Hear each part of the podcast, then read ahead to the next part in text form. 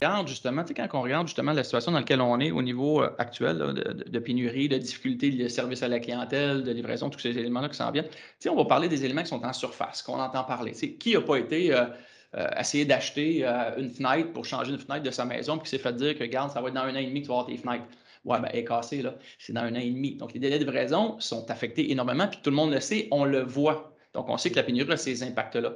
Mais en dessous de ça, en dessous de ces, de ces impacts-là que l'on voit, il y a trois grands impacts qui sont majeurs, puis qui sont associés à la gestion, comme tu mentionnais. Premier, la haute direction. La haute direction d'aujourd'hui se concentre sur quoi? Aujourd'hui, on prend tous les présidents des entreprises ici, puis on les met autour de la table, et on dit Vous travaillez sur quoi? Ils vont dire pour compenser mes problèmes de pénurie de main-d'œuvre. C'est ça qu'ils sont en train de réfléchir. À comment j'appelle mes clients le lendemain matin pour dire que, j'ai cinq employés qui ne sont pas rentrés, j'en manque dix, je vais être obligé de repousser tes commandes. Donc, ils naviguent là-dedans.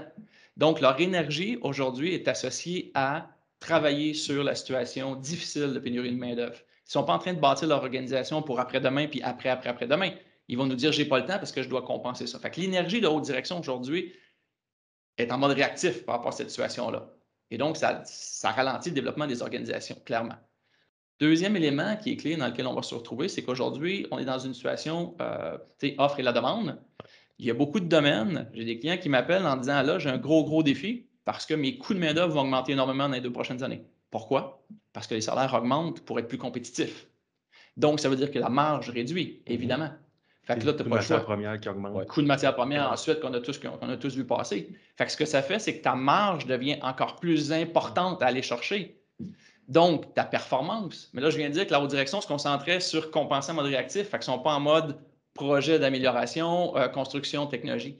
Fait deuxième défi, c'est l'augmentation des coûts qui impactent les organisations au niveau de la marge, donc pour, leur permettre de réussir à avancer. Puis le troisième élément, comme je mentionnais, c'est la pression sur le management de proximité. Le management de proximité a subi, moi je dis toujours que quand je rencontre des clients, puis euh, je leur explique que le management de proximité était souvent ce que j'appelle le goulot organisationnel des années 2000, parce qu'on n'a pas su investir adéquatement pour accompagner nos managers sur le terrain pour être capable de réussir à soutenir des organisations. Le problème qu'on a, c'est que le COVID est arrivé. Ça a rajouté une pression sur les managers qui devaient gérer les, mesures de barrières sanitaires, ce genre d'éléments-là. Il y en avait déjà un paquet à gérer, on en rajoute par-dessus. Et là, maintenant, on rajoute une pression de main-d'œuvre parce que là, il faut qu'ils fassent attention aux employés, parce que là, il y en a qui vont quitter, parce que ci, parce que ça. C'est énorme. C'est énorme comme pression. Fait qu'il était déjà en difficulté. Moi, je dis toujours, il jonglait déjà avec 10 balles, ce qui est déjà très difficile. Puis là, on leur rajoute encore 10 balles. Ils s'échappent ils échappent. Qu'est-ce qui se passe? C'est que les managers sont découragés, sont épuisés, puis la haute direction n'est pas là pour les accompagner, et ainsi de suite. C'est un cercle vicieux qui est énorme. Et moi, j'ai plus peur à ce qui s'en vient en avant que ça sur quoi on est actuellement, à, cause de ce cercle vicieux-là dans lequel on est, on est embarqué. Oui, parce que ça, tu peux maintenir ça, euh, je ne sais pas, une couple de mois, un an, deux ans. Mais... l'énergie du désespoir à un moment donné. Exact, mais après ça, tes compétiteurs arrivent, sont plus préparés, un compétiteur mondial qui arrive, peu importe, il te coupe le prix, puis c'est clair. Et puis là, vos, équipes qui sont quand même aussi sur le terrain pour faire ces formations au niveau des managers de, premier rang, comment, ils les ont, comment ils ont vécu ça? Parce que ça doit être délicat. C'est sûr qu'il y a la pandémie qui est, qui est, arrivée.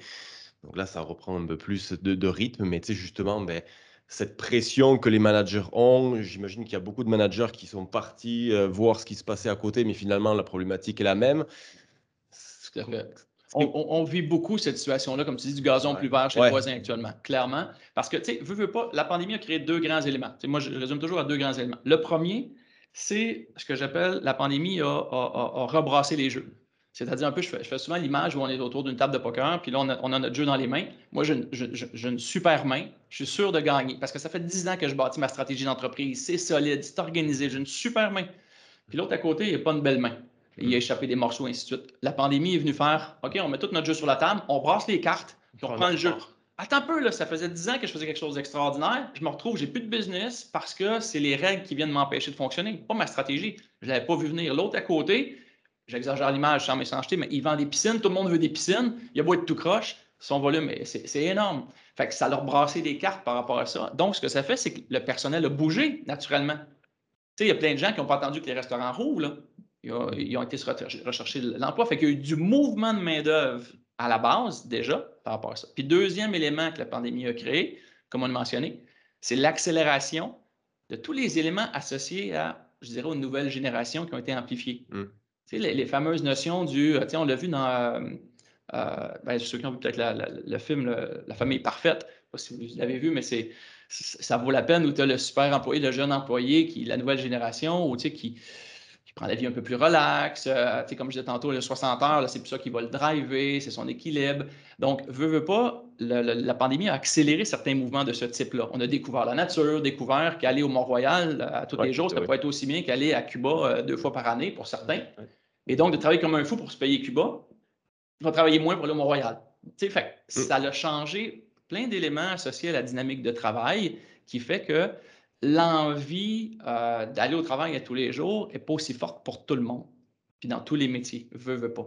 Fait que le mouvement de la main-d'œuvre, l'accélération de certains euh, éléments que la pandémie a créés, ben, encore là, ça rajoute cette fameuse pression-là qu'on mentionnait, dans laquelle on doit naviguer, qui est énorme par rapport à ça.